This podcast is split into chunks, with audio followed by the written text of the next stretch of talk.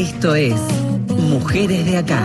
Historias, recorridos, militancias y activismos. Hasta las 20. Mujeres de Acá. Con Marcela Ojeda en Nacional, la radio pública. Ahora que estoy bien, ahora que estoy bien. Que ya lloré, ya me levanté, bajé, bajo. Uh, puro sentimiento. Hola, hola, ¿cómo les va? ¿Cómo están? Bienvenidas y bienvenidos eh, a otras Mujeres de acá. Hasta las 8 de la noche nos hacemos compañía y para todo el país en la radio pública, en Radio Nacional, en esta, nuestra séptima temporada, el día después de otra histórica jornada en la Argentina y en la región, porque hablamos del Día Internacional de la Mujer Trabajadora, que se conmemoró ayer aquí, por supuesto, en nuestro país, en todas las provincias, ciudades, localidades, parajes, con distintas actividades, asuetos administrativos para algunas, algunos municipios, algunas provincias, y ya ustedes saben todo lo que ha ocurrido ayer frente al Congreso de la Nación. Ha sido una hermosa jornada de reencuentro después de dos años. Volvimos a estar juntitas allí en, en, las calles, así que de alguna manera despidiéndonos lentamente, pero con los cuidados de esta pandemia, porque por supuesto hay que seguir con los cuidados colectivos.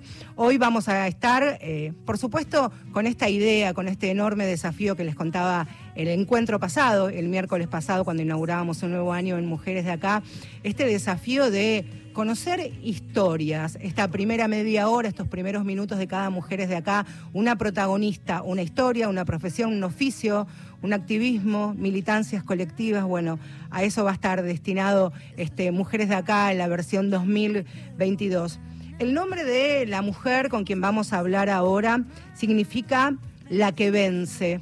Nació en la provincia de Salta, fue la primera en recibirse de médica en su localidad, en embarcación en aquella provincia. La que vence es Tujuaililla Gea Zamora, está en la provincia de Salta. Y como decíamos, la primera médica es muy joven, Tujaí, así le vamos a decir, es muy joven, salteña y tiene el enorme desafío luego de haberse recibido de médica en Cuba de trabajar en el territorio, con su comunidad, con las comunidades originarias. Ustedes saben y con ella vamos a hablar que hace siete años se ha sancionado la salud intercultural en la provincia de Salta y hace dos años en algunas localidades se ha declarado la emergencia sociosanitaria. Es desesperante la situación para las niñas, los niños y los adolescentes, pero vamos a hablar también, por supuesto, de la realidad de las mujeres, el trabajo en territorio de los médicos y los agentes sanitarios en representación de todos ellos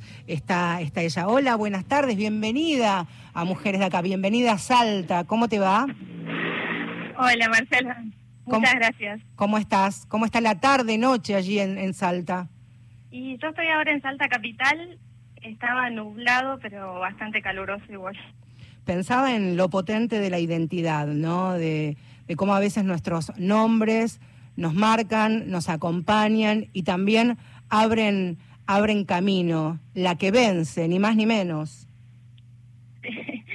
Sí, es casi un mandato. El nombre.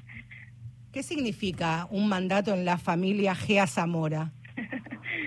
eh, vengo, bueno, primero como para aclarar algo, yo soy de embarcación. Uh -huh. En sí no soy la primera en graduarse de médica en embarcación, pero sí la primera eh, perteneciente al pueblo indígena Huichí uh -huh. en toda la historia de mi pueblo que se gradúa en, en, en la universidad, digamos, como uh -huh. médica. Eh, eh, eh, vengo de una familia indígena, hay un, no sé cómo decir, se escucha eco muy fuerte. Ahora intentamos arreglarlo. sí. Bueno, vengo de una familia indígena, Huichí, con mucha trayectoria de lucha. Mi abuelo y mi abuela eran Hayabú, practicaban la religión ancestral uh -huh. eh, la medicina ancestral también. Y, y, bueno, muchos de ellos participaron en diferentes procesos eh, de, de, lucha para lograr eh, muchos de los, de los derechos eh, que, se, que se fueron conquistados. Eh, el sonido es muy fuerte de fondo, no, no apenas puedo escucharme. Ahí está. Lo importante es que nos escuchemos nosotras dos, no, no, te preocupes. Eh, Tujaí pensaba en, en las conquistas, en las previas luchas, y mirado desde aquí, con una mirada que tiene, que es este eh, porteña, bonaerense, si uno tuviera que contar las luchas y las conquistas en el caso de, de tu comunidad, ¿cuáles han sido principalmente de las mujeres y las comunidades hoy día que se pueden ver a la distancia? Bueno, una de, las cosas que no terminé de decir era que mi madre eh, es una mujer que milita de los 13 años los derechos de los pueblos indígenas y fue la primera mujer huichí visible en la historia, digamos, del Chaco salteño, del Chaco Gualamba. Eh, viene trabajando hace más de 50 años. Ah, hablamos de Octorina, Octorina Zamora. Zamora, sí, que, que es mi madre. Eh, que fue, como te dije, la primera mujer visible, Wichí, a partir, digamos, de su militancia se conoció a los Wichí como Wichí en los años 90, porque antes de ser conocidos como Wichí en este país, nos conocían como Matacos, eh, que una de las traducciones o posibles traducciones es animal de mala monta.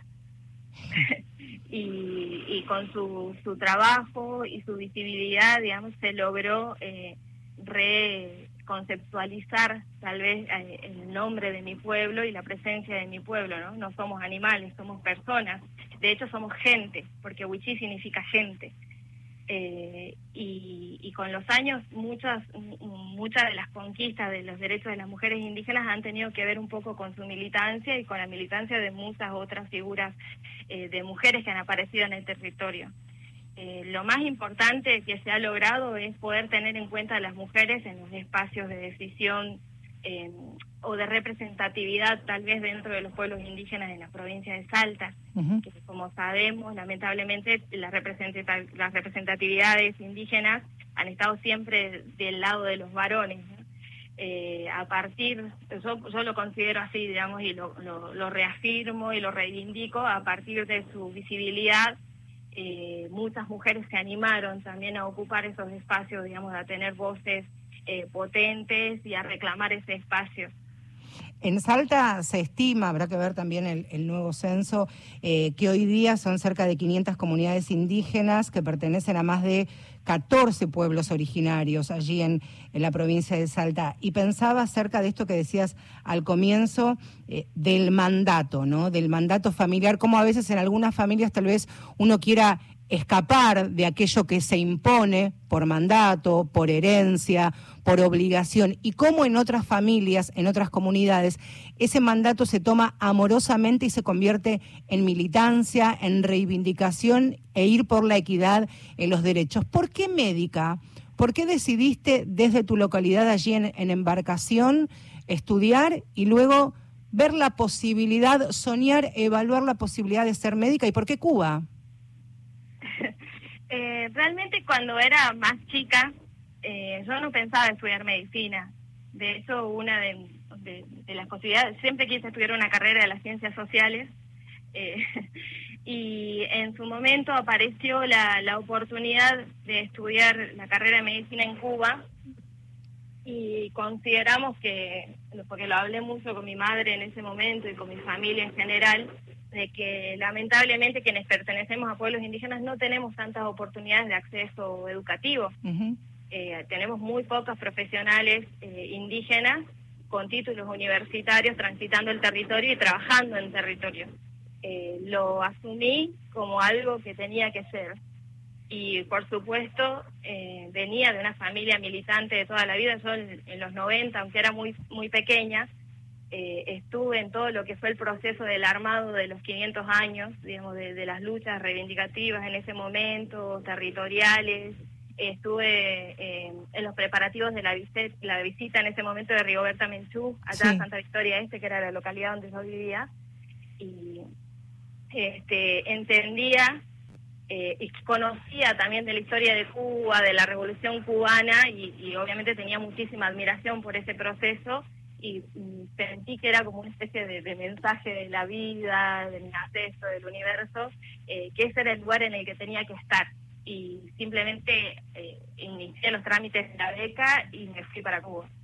Y claro, lo decís así con una naturalidad que incluso desde acá eh, tengo que hacerme cargo de cierta cobardía o miedo a emprender una aventura, digo, de dejar la provincia o la mía, que es Buenos Aires, y decir, me voy a formar a Cuba previa carta que se envió desde Salta, la posibilidad de, ser becada, eh, formarte allá, hiciste toda tu, tu, formación en la universidad, luego pasaste por, por también tu posgrado en Venezuela pero volver a la tierra, ¿por qué ese, sentiste un llamado, la necesidad o traer todo tu conocimiento para de alguna manera sembrarlo en territorio?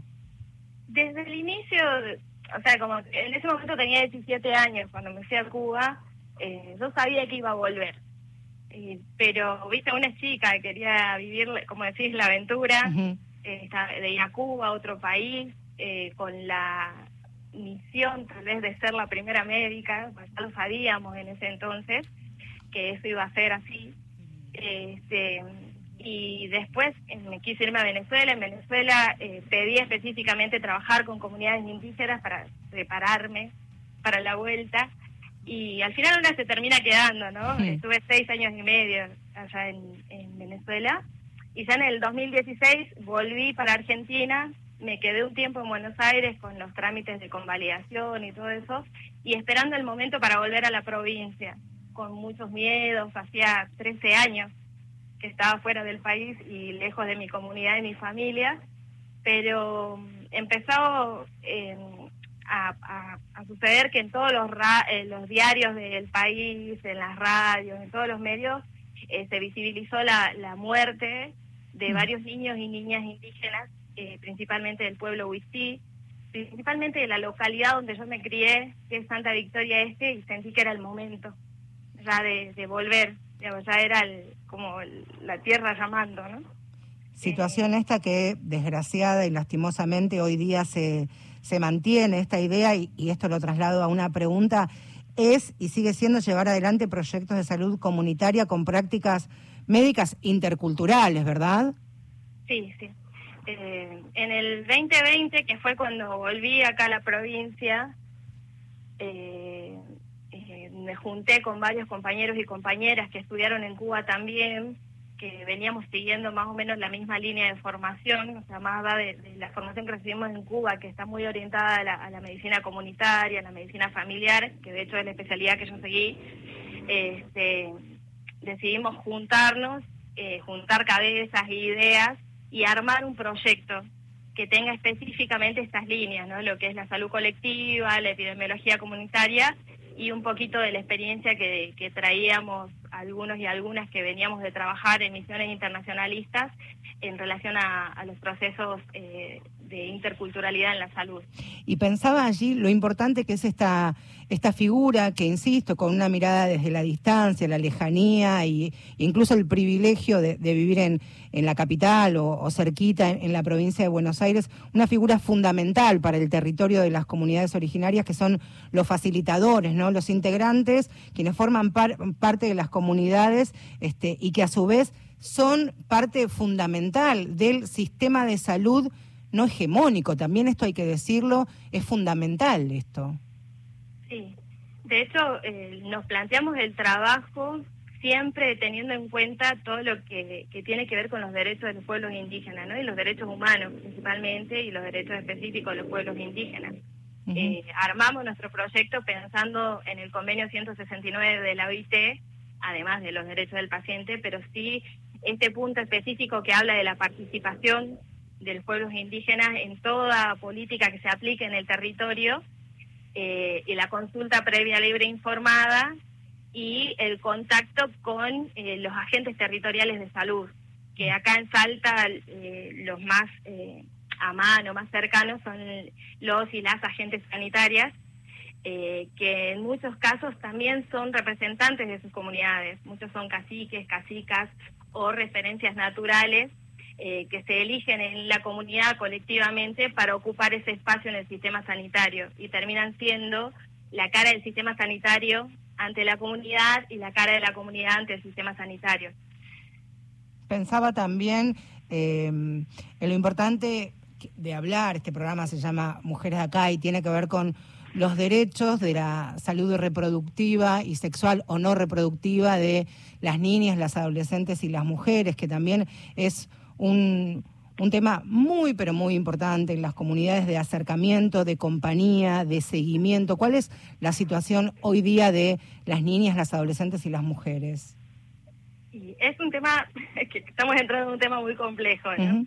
Eh, sabemos que son tapas de diario o noticias escandalosas constantemente la situación de las niñas y adolescentes indígenas, ¿no? En relación al embarazo no intencionado en la adolescencia, eh, el abuso sexual en la infancia y en la adolescencia, las violaciones grupales y, la violencia contra la mujer, digamos, son un montón. Y, y, también la cuestión del no acceso a los derechos sexuales y reproductivos y, no reproductivos.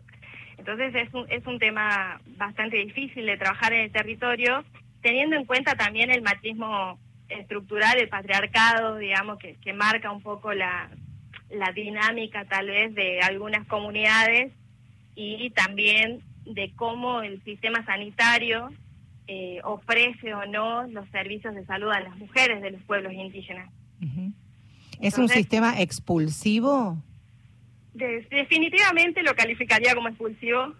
Es una palabra horrible, yo sé que es una palabra horrible, pero eh, escuchando y conociendo historias y también las que, que tu madre también comparte y, milita enormemente para que se, se, visibilicen, estamos hablando de un sistema de salud que hegemónico de mínima y expulsivo de máxima, ¿no? Sí, de todos modos, no solamente expulsivo, digamos, es negador, digamos. Ah. Eh, creo que una forma de expulsión es la omisión. O sea, omiten servicios, omiten información y omiten eh, dar participación a las comunidades y principalmente a las mujeres en temas que tienen que ver con su propia salud, con su propio cuerpo y con lo que tiene que ver con los cuidados del cuerpo y los cuidados de las niñeces y la adolescencia.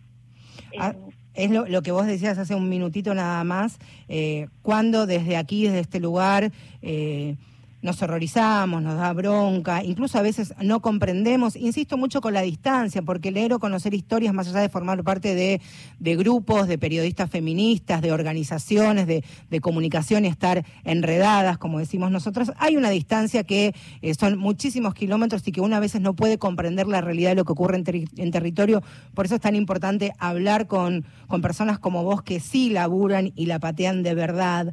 Hace algunos días se conoció el, el tercer crimen de, en lo que va del año de una, de una niña, de una preadolescente huichí, en lo que va, decíamos, de este 2022, ya habíamos conocido otras dos historias, digo, principalmente la vulneración en la que están expuestos las niñeces y las adolescencias, ¿no?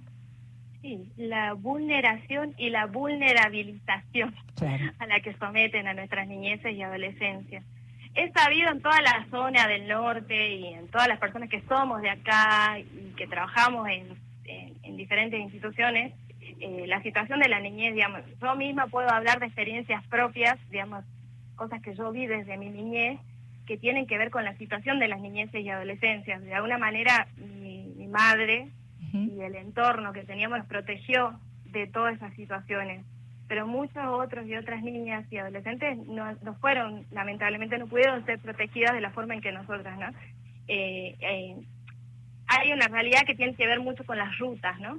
En, el norte se han construido un montón de rutas y todavía quieren construir más rutas para mejorar la cuestión de, o sea, las, cuestiones de acceso eh, para transporte de, de productos, mejorar la economía local y un montón de cosas pero cuando se instala una ruta en el territorio, se instalan un montón de otras cosas, ¿no? Ahí se habilita la ruta de la droga, la ruta del tráfico de personas, la ruta de, la explotación sexual a la niñez y a la adolescencia, y las poblaciones más vulneradas eh, que terminan habitando las orillas de las rutas son eh, comunidades de pueblos indígenas que eh, tienen eh, una gran cantidad de niños y niñas y adolescentes que no tienen espacios de contención, ¿no? Tenemos familias que no tienen acceso al trabajo, que no tienen acceso a la educación, eh, jóvenes, niñas y adolescentes que no tienen acceso a prácticamente nada, ni siquiera a, a los derechos básicos o a los cuidados básicos en relación a la escolaridad o, o el acceso al alimento, ¿no? O a la salud. Entonces, eh, Eh, no, el, el, año pasado me acuerdo que habíamos contado en este mismo espacio cómo Católicas por el Derecho a Decidir había de alguna manera interpretado de manera escrita lo que había sido la sanción del aborto legal, seguro y gratuito para que sea de fácil acceso a las comunidades. Digo, también me parece que eh, ayer incluso aquí en, la ciudad de Buenos Aires fue eh, muy impresionante tener representantes. Bueno, tu madre estuvo aquí en, en Buenos Aires en la marcha por este Día Internacional de la Mujer, cuando entendemos los feminismos de una manera inclusiva, no expulsiva, interseccional, heterogénea. Eh, por eso también me parece fundamental estos espacios de, voces y también recordaba eh, cuando hace algunos días aquí en la ciudad de Buenos Aires eh, una joven de 20 años en pleno barrio de Palermo fue abusada de manera colectiva por seis varones, como de la misma manera una niña huichí, a quien llamábamos Juana, también fue abusada por un grupo de criollos en la provincia de Salta. Una niña que hoy día, habiendo pasado algunos años, todavía sigue siendo revictimizada por el sistema y son las redes de los pueblos originarios que la contienen a ella y a su propia familia. Y mucho tiene que ver tu familia con esto. Sí. En el caso de, o sea, las violaciones grupales son lamentablemente, como dicen, pan nuestro de cada día en las zonas, ¿no? La falta de resolución de esos problemas, bueno, la, la persona victimizada eh, queda totalmente a la deriva, sin acompañamiento de equipos interdisciplinarios, sin ningún tipo de resarcimiento y las personas que cometen esto, estos crímenes eh, no son eh, ni puestas presas ni juzgadas y en muchos casos no se hacen denuncias, ¿no? Porque hay una idea de que el problema no se va a solucionar. sí quería hacer puntualizar algo que vos hablabas hoy del tema del, del el acceso a la interrupción del embarazo y al conocimiento de los derechos sexuales y reproductivos y los feminismos, eh, por más que hay, digamos, eh, diferentes proyectos o intentos que me parecen muy valorables, eh, en la particularidad del Chaco salteño, y lo hablo desde una mirada muy propia, basada en mi experiencia territorial, es que muchas mujeres no conocen sus derechos dentro de las comunidades indígenas, los derechos que están en, logrados, ¿no? Incluso el derecho a la interrupción del embarazo, los derechos sexuales y reproductivos, eh, digamos, derechos específicos de las mujeres y las niñeces, eh, no tienen conocimiento de eso. Y tiene que ver con la falta de una política eh, de recorrer el territorio y entregar esa herramienta a las mujeres. Y creo que es una deuda que también tienen los feminismos y los diferentes movimientos y movidas feministas que hay, que no tienen eh, a las mujeres indígenas realmente incluidas en esos procesos.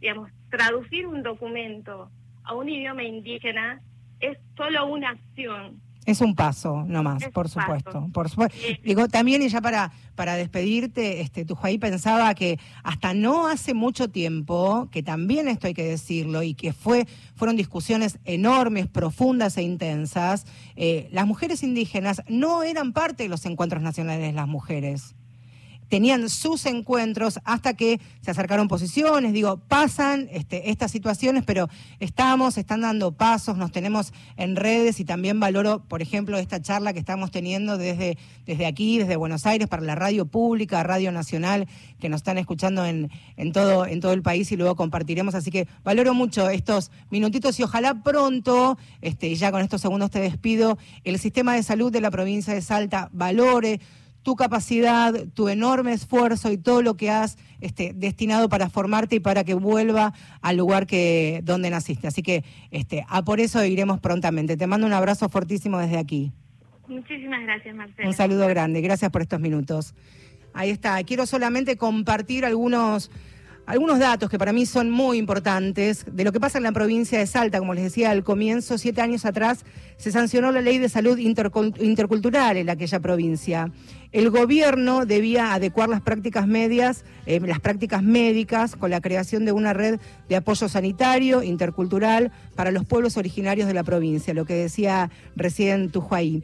En Salta son estas 500 comunidades de 14 pueblos originarios Hace dos años se declaró la emergencia sanitaria en algunas de las localidades y el gobierno de aquella provincia, por orden judicial, tiene que mejorar las condiciones, por ejemplo, de acceso a la salud. Decíamos, el año pasado, en solo tres meses, se estiman que tres niños fallecieron por causas relacionadas a la desnutrición o deshidratación. Esa esta es otra realidad, por supuesto, y la trajo una médica wichí, feminista y salteña.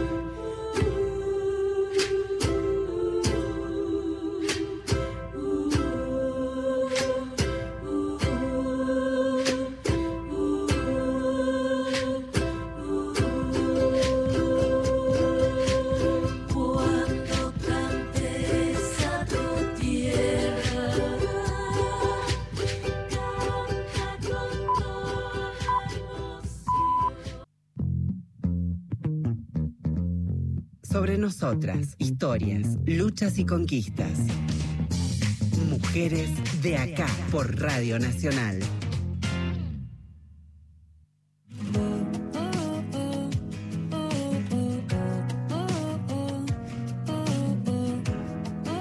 Seguimos eh, haciéndonos compañía hasta las 8 de la noche cada miércoles. Eh, repito esta invitación, mitad de semana, cuando ya el día intenta terminar, este espacio, este refugio donde conocer historias en primerísima persona, un espacio feminista, amplio, diverso, amigable. Así que son todas y todos bienvenidos aquí a Mujeres de Acá en esta nuestra séptima temporada. Me llamo Marcela Ojeda, este, así que aquí nos vamos a estar acompañando. Y como siempre, después de informarnos a las siete y media, viene este segmento que a mí me gusta mucho y que inauguramos la semana pasada, pero por supuesto tiene como corresponde su presentación. Feminacida en Mujeres de Acá, periodismo con otra mirada sobre la actualidad.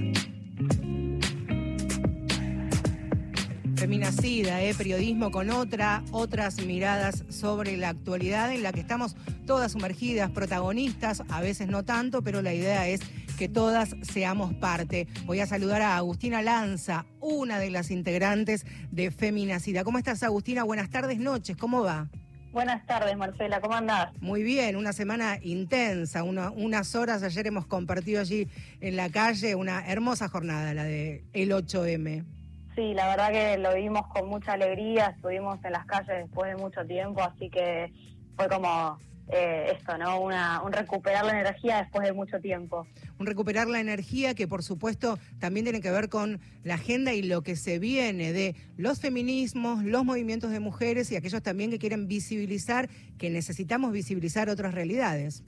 Sí, totalmente. La semana pasada estuvimos hablando un poco de lo que fue digamos, de lo que traía el 8 de marzo este, este año y en esta oportunidad eh, nos gustaría un poco conversar sobre lo que fue eh, el Día de la Visibilidad Lésbica en el marco de este 7 de marzo eh, y en ese sentido anunciar que comienza el juicio oral y público contra Eva Analía de Jesús, mejor conocida como I, y hablar un poco sobre este tema, ¿no? Que nos tiene tan preocupados a todos. Libertad para Iggy fue lo primero que eh, nos llegó y por lo que militamos y por lo que luchamos, pero pasaron unos meses hasta la llegada de este juicio. ¿Bajo qué circunstancias ahora estamos pidiendo la absolución para Iggy? Mira, a raíz de este caso, en estos últimos días se realizaron múltiples actividades territoriales. El pedido de, absolución también fue consigna durante este paro internacional de este martes.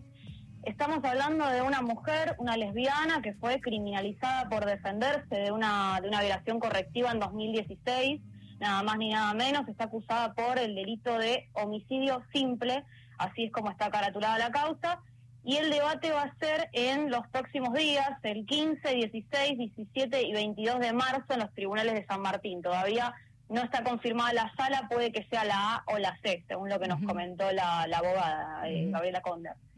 Hablamos de una mujer criminalizada, una mujer que había sufrido situaciones de violencia antes de este ataque que tenemos que llamar una violación correctiva, un intento de violación correctiva que sufrió Iggy aquel domingo del Día de la Madre. Sí, si te parece, Marce, repasamos un poco el caso. Bien, como vos dijiste, eh, el 16 de octubre de 2016, un grupo de varones que ya la venía hostigando y agrediendo por su orientación sexual hacía años.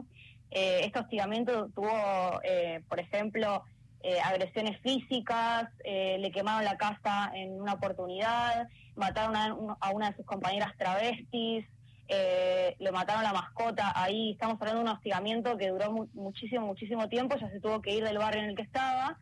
Eh, en el barrio de Mariló, esto ocurrió en el partido de San Martín, la provincia de Buenos Aires.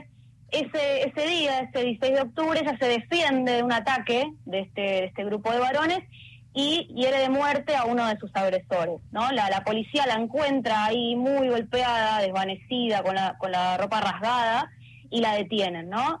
A raíz de este suceso estuvo ocho meses privada de su libertad, eh, de vuelta, ¿no? acusada de homicidio simple. Y, bueno, como bien ya sabes, Marce, las organizaciones feministas, transfeministas visibilizaron su caso y lo pusieron en agenda. Y lo que sucedió fue que en junio de 2017 la Cámara de Apelaciones de San Martín le concede ahí la escarcelación extraordinaria para esperar el juicio eh, oral en libertad, que es la situación en la que estamos ahora. ¿Y cuáles son las expectativas de sus abogadas, sus compañeras?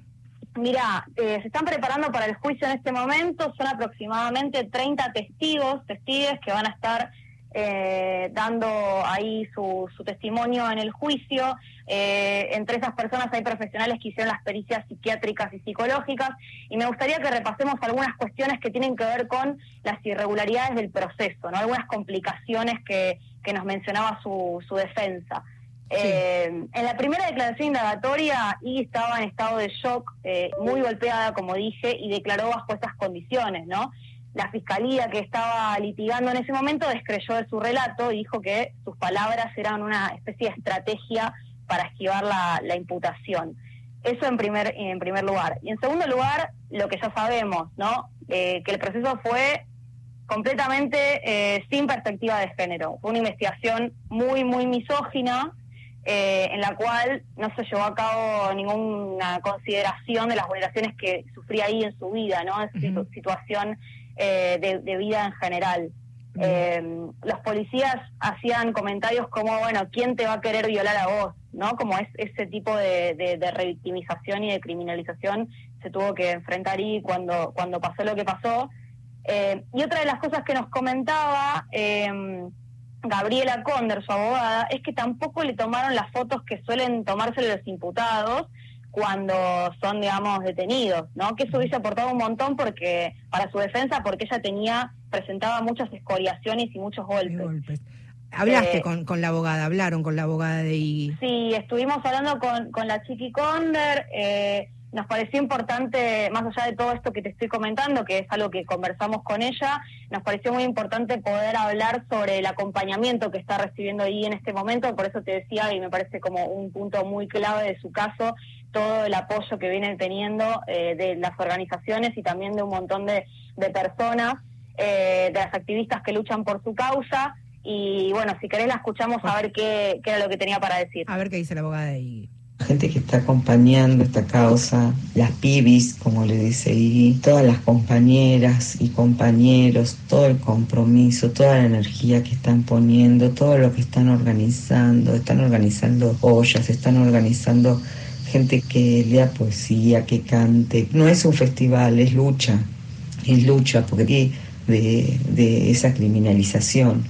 porque todas ya las conocemos ahí y es una persona entrañable, es eh, una persona que es eh, muy eh, sincera, habla con el corazón, no es una persona agresiva.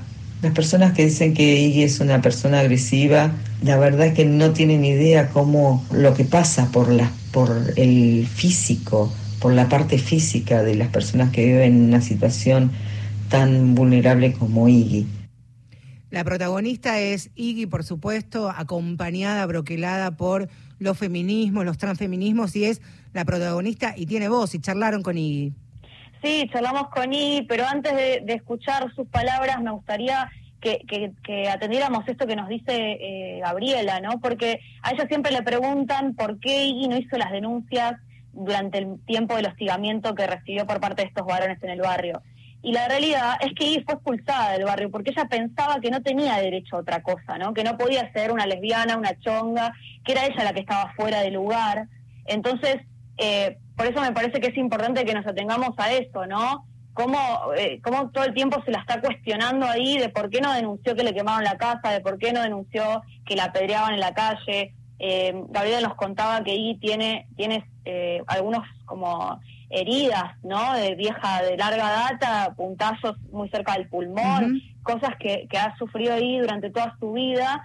Eh, y nos parece importante eh, reconocer esto que nos dice de, que nos dice Gabriela. Y por otro lado, contar que el caso de Iggy tiene apoyo en este momento de los dos ministerios de, de la Mujer, Género y Diversidad de provincia y de nación, eh, de personalidades como Alba Rueda, Norita Cortiña, hace poquito le entregaron una distinción eh, por lesbiana destacada en el, en el Centro Cultural Kirchner. Digo, me parece que es importante que no perdamos de vista todo eso. Eh, y ahora sí, si te parece, cerramos con las palabras de, ella, de Iggy, que nos moviliza a todos con su causa y nos hace levantar bien alto la consigna. Yo también me defendería como y la escuchamos. Hola, soy Iggy. Les invito para visibilizarnos. Eh, creo que esto es importante de, porque nos quieren ver muertas, nos quieren desaparecer y siempre en la calle, compañera. No, no dejemos la lucha, eso. Gracias a todos y no se olviden de Pepa, de la China. Ahí está, eh, también este, abrazando otros pedidos de justicia. Nos reencontramos, Agus, la semana que viene, si te parece, con vos o con alguna de las otras compañeras de Feminacida. Dale, nos reencontramos, Marce. Claro que sí. para Iggy. Por supuesto que sí, vamos a estar atentos. Absolución ya para ahí y las pueden seguir a Feminacida en arroba todas las redes sociales. Ahí nos encontramos. Abrazo Agustina multiplicado por las chicas. Un beso. Chau, chau. Con todas las mujeres de hoy en día. Ya no se vale soportar los malos tratos. Alza la voz si eres la víctima callada. Esos malditos malandrines pelagatos y depende que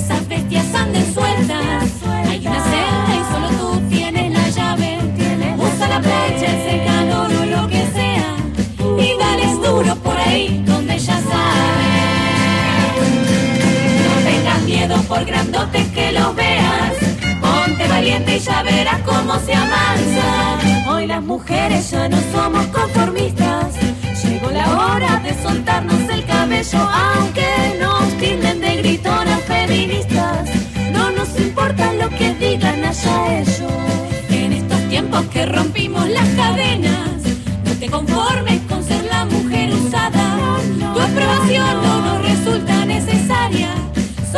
Y ahora no me callo nada. No tengas miedo por grandotes que los veas Ponte valiente y ya verás cómo se amansa.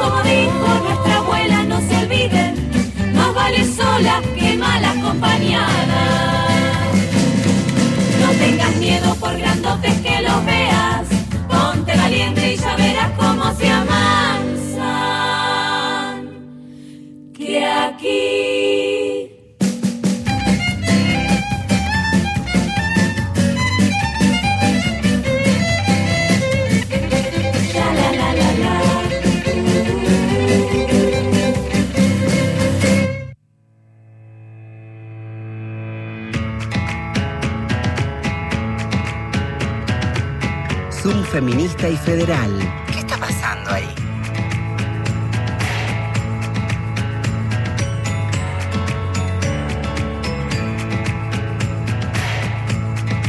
Ahí estamos, ¿eh? en Mujeres de Acá. Nos quedan 10 minutitos para finalizar este, esta nueva edición de, de- de Mujeres de Acá. Ustedes saben, y les contaba cuando presentaba este nuevo, barajar y dar de nuevo, de alguna manera, de Mujeres de Acá, que esta sección, que tiene su presentación también, este Zoom feminista y federal, tiene como objetivo principal poner el Zoom la lupa en la agenda, en los reclamos o en las situaciones que requieren atención que están ocurriendo en distintas partes de nuestro país. Por supuesto, este, un pequeño segmento, nos quedamos cortas, por supuesto que sí, pero la idea es acercarnos a las realidades que están ocurriendo en territorio, en diferentes ciudades, en nuestras provincias, siempre de la mano de colegas, compañeras, activistas, militantes que puedan contarnos de sus propias agrupaciones o de su profesión qué es lo que está pasando. Y vamos a viajar desde aquí, desde Maipú 555, directamente y rápidamente a la provincia de- del Chaco, porque después de seis años, después de seis años, cuando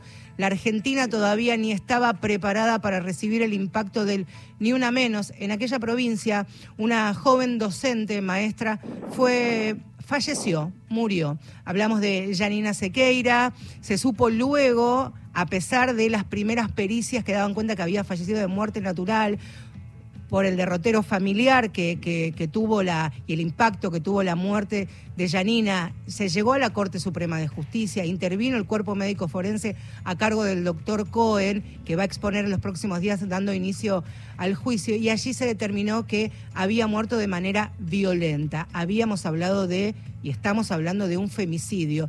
Lo cierto es que después de seis años, insisto, comienza el juicio oral y público, con la particularidad que es el primero que será por jurados populares y que un acusado lo está por femicidio. Vamos a saludar compañera, colega, Gabriela Pellegrini, es periodista del Chaco, por supuesto, es una de las editoras de género que tenemos en la Argentina y por supuesto también feminista. Hola Gabriela, buenas tardes, noches aquí de Buenos Aires, ¿cómo te va?